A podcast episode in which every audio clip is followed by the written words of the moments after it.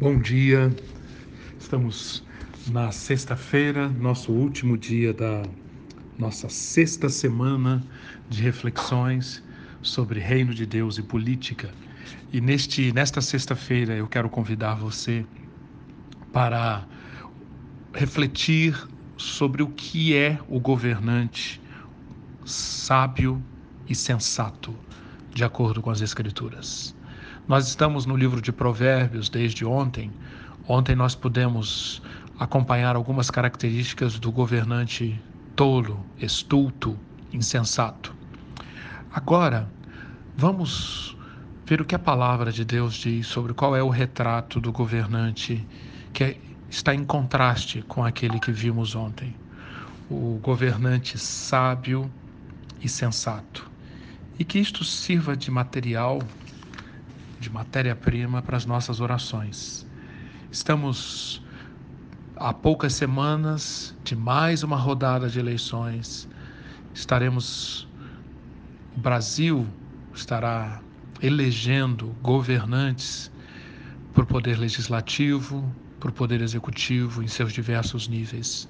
Vamos usar essa, esse retrato que o livro de Provérbios, o livro da sabedoria traz para alimentar as nossas orações, aquilo que nós vamos apresentar diante de Deus como pedido para que sejam características de nossos governantes. Primeiramente, eu quero convidar você a ler o capítulo 8 do livro de Provérbios. No capítulo 8, a sabedoria é apresentada na forma de uma pessoa. Sim, é, o, o autor do livro de Provérbios pensa que a sabedoria é uma pessoa que fala, que se comunica com o escritor do livro de Provérbios e dentre as diversas características dessa pessoa chamada sabedoria, nós encontramos versículos 14 a 16. Meu é o conselho sensato a mim pertencem o entendimento e o poder. Por meu intermédio, os reis governam e as autoridades exercem a justiça. Também por meu intermédio governam os nobres, todos os juízes da terra. A sabedoria, então, retratada aqui, é vista como uma característica que, aos olhos de Deus, conforme os propósitos de Deus, é uma característica que deve estar presente em todos aqueles que estão em posição de autoridade, que governam, que são chamados para exercer justiça. Por quê? Porque para governar, para exercer autoridade, para decidir com justiça, a sabedoria, a sabedoria é um elemento fundamental. No, no capítulo 8, ainda, versículo 17, a sabedoria personificada diz: Amo os que me amam, e quem me procura me encontra. Novamente, então, nós vemos aqui essa apresentação de que sabedoria é algo que com que se desenvolve um relacionamento não é algo estático, não é uma série de instruções, um, um determinado conjunto de leis que se segue. Mas sabedoria é uma relação que se estabelece à medida que o seu que o coração da pessoa se dedica, se ocupa com a prática do bem, com os caminhos da vida. E por isso a sabedoria aqui em 8, 17, Provérbios 8, 17 diz que eu amo os que me amam e quem me procura me encontra. No, no capítulo 11, versículo 14, nós vemos mais uma vez a, a afirmação de como a, a sabedoria é elemento fundamental para o governante, para quem tem autoridade. E nesse caso aqui, no capítulo 11, versículo 14, o, o, o autor de Provérbios mostra que é, esta sabedoria deve ser buscada como característica da equipe que cerca o governante. Vejam o que o sábio diz: não havendo sábia direção, o povo cai. mas na multidão de conselheiros há segurança. Percebe? Na multidão de conselheiros pressupõe equipe, pressupõe um conjunto de pessoas que cercam o governante com sabedoria. Isto produz segurança para o povo. Do contrário, sem uma sábia direção, o que espera o povo é queda. Continuando, uma outra característica do governante, do governante sábio e sensato.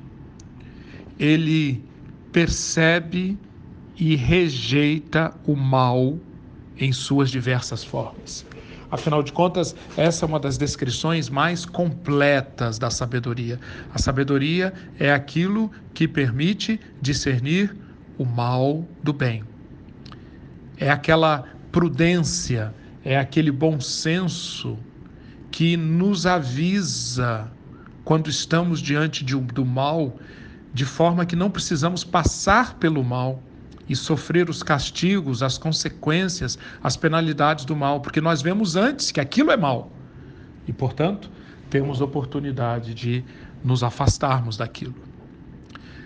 O, o governante, o rei, a autoridade, conforme desenhada por Deus, tem essa característica. Vá para Provérbios capítulo 20, leia o versículo 8. Quando o rei se assenta no trono para julgar, com o olhar ele esmiuça todo o mal. Percebe? A característica de um governante sábio e sensato de, com o olhar, esmiuçar todo o mal, perceber o mal.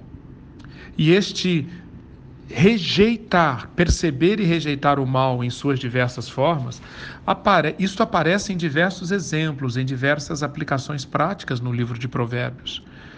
Primeira, o, o rei sábio rejeita o mal na forma do ganho desonesto. Capítulo 28, versículo 17. O 16, desculpem. Versículo 16.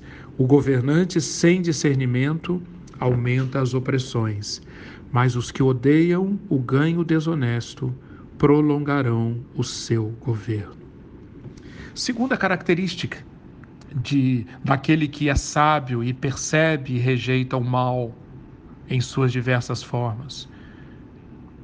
A capacidade de perceber a injustiça e se afastar dela. No capítulo 29 nós temos dois versículos que falam sobre isso. Versículo 4: O rei que exerce a justiça dá estabilidade ao país, mas os que odeiam o ganho desonesto, perdão, mas o que gosta de subornos o leva à ruína. Eu vou repetir: o rei que exerce a justiça dá estabilidade ao país, mas o que gosta de subornos leva o país à ruína. Capítulo 29, versículo 14: Se o rei julga os pobres com justiça, seu trono estará sempre seguro. Percebe como que nos dias de hoje estas afirmações do sábio nos remetem para a necessidade de uma boa articulação entre os poderes constituídos, executivo, legislativo judiciário, porque aqui fala do rei exercendo justiça. E hoje nós sabemos que uma boa parte dessa, desse papel, dessa responsabilidade de exercer justiça tem a ver com os tribunais, com o poder judiciário. O, o, o, a lição que fica aqui nesse texto de Provérbios é que o teste do caráter do detentor de poder, esteja ele no poder executivo, no legislativo e no judiciário, o teste do caráter de, de quem detém o poder e da força oculta deste poder se vê na medida dele ser justo e leal com aqueles que não podem submetê-lo a pressões. Entendeu o conceito aqui? Os versículos que nós lemos no capítulo 29 falam da justiça praticada para em prol dos pobres. Os pobres os desassistidos, aqueles que têm poucos recursos, que não conseguem pressionar a autoridade, que não têm o que oferecer à autoridade como forma de pressão. De acordo com Provérbios, o verdadeiro teste do caráter desse governante é se dá na medida em que ele é justo e leal, mesmo com aqueles que não, não têm poder, não têm força, não têm dinheiro para submetê-lo a pressões. Uma terceira manifestação de um, um governante sábio que percebe e rejeita o mal. Ele escolhe bem as suas companhias e evita conviver com os ímpios. Capítulo 25, versículo 5. Quando os ímpios são retirados da presença do rei, a justiça firma o seu trono. Uma quarta característica do, do governante sábio é um governante que obedece à lei. Nós estamos em períodos aqui no Brasil que realmente estamos estarrecidos com tantas e tantas maneiras da lei ser burlada, da lei ser desacatada, de diversas formas por parte de alguns dos poderosos de plantão. Veja o que Provérbios diz: os que abandonam a lei elogiam os ímpios, mas os que obedecem à lei lutam contra eles. Quem abandona a lei na prática está fazendo um elogio à impiedade. Mas obedecer à lei na prática, é declarar guerra, é lutar contra a impiedade. Sem a lei, sem as balizas, sem um compromisso com a obediência à lei, tudo fica relativo. E com a relativa, relatividade moral, nada é realmente condenável. Uma quinta característica de um governante que percebe e rejeita o mal. Se vê no falar, na comunicação, nas palavras que saem da boca desse governante. Acompanhe no capítulo 11, versículo 11, o que o sábio diz: Pela bênção dos justos a cidade é exaltada, mas pela boca dos ímpios a cidade é destruída. Provérbios 16, 10.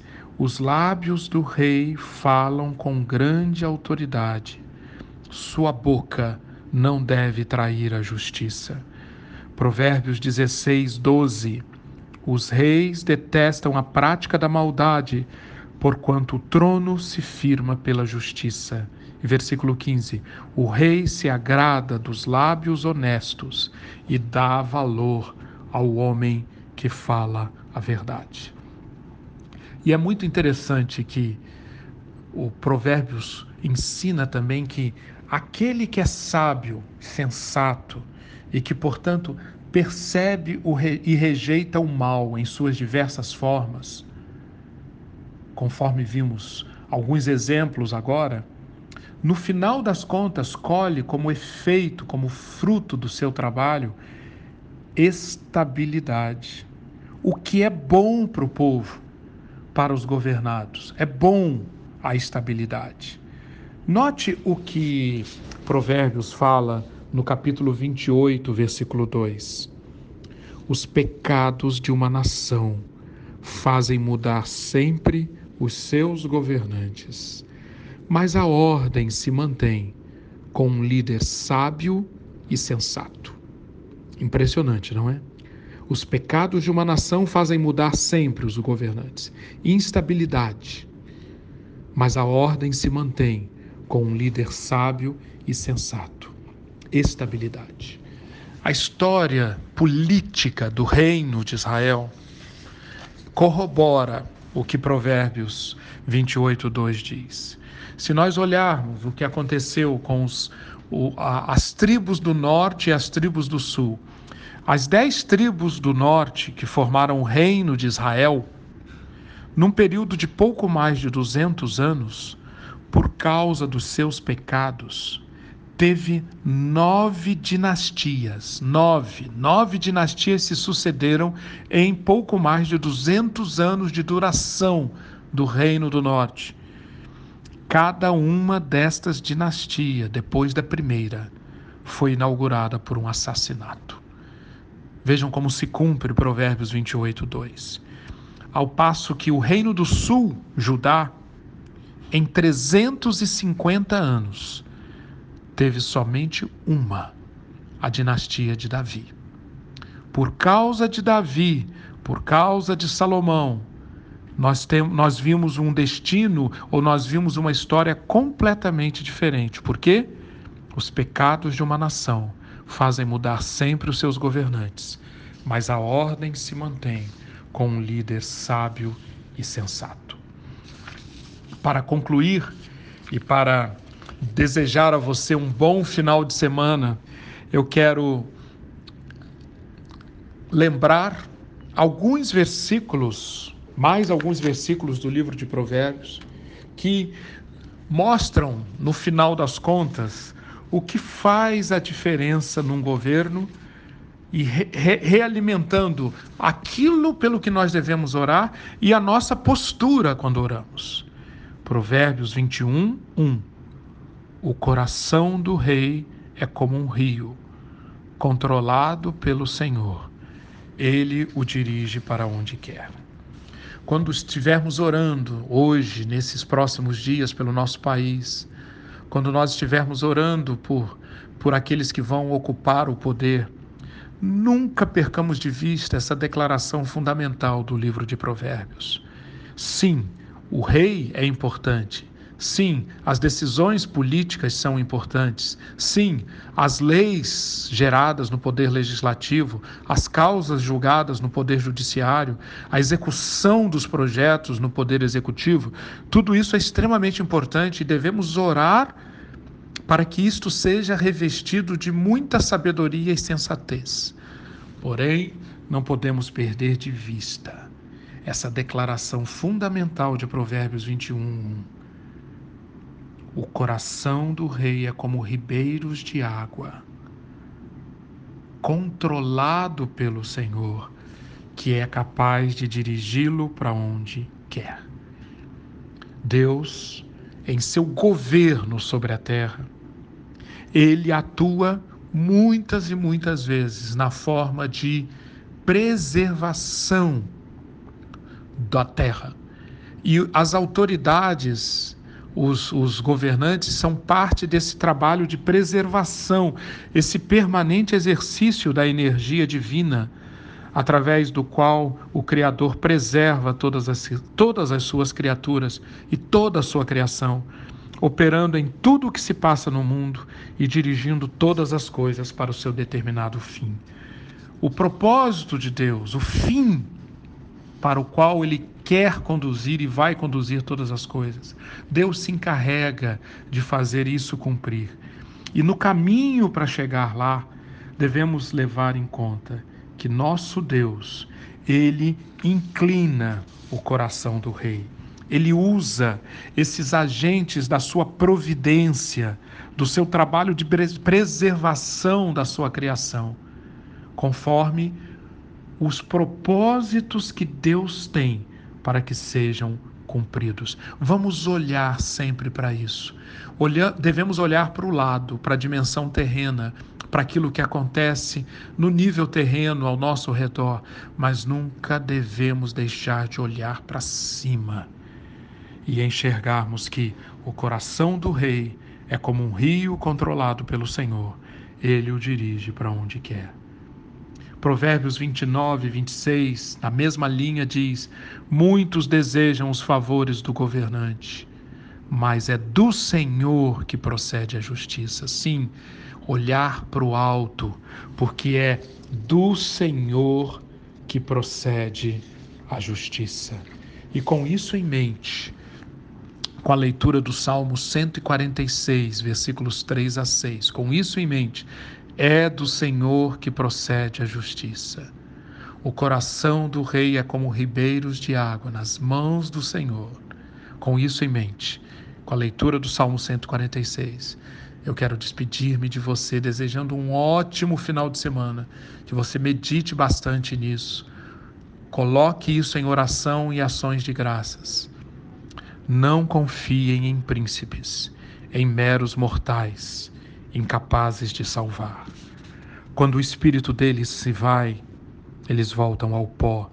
Naquele mesmo dia acabam-se os seus planos. Como é feliz aquele cujo auxílio é o Deus de Jacó, cuja esperança está no Senhor, no seu Deus, que fez os céus e a terra, o mar e tudo o que neles há, e que mantém a sua fidelidade para sempre. O Senhor reina para sempre. O teu Deus, ó Sião, reina de geração em geração.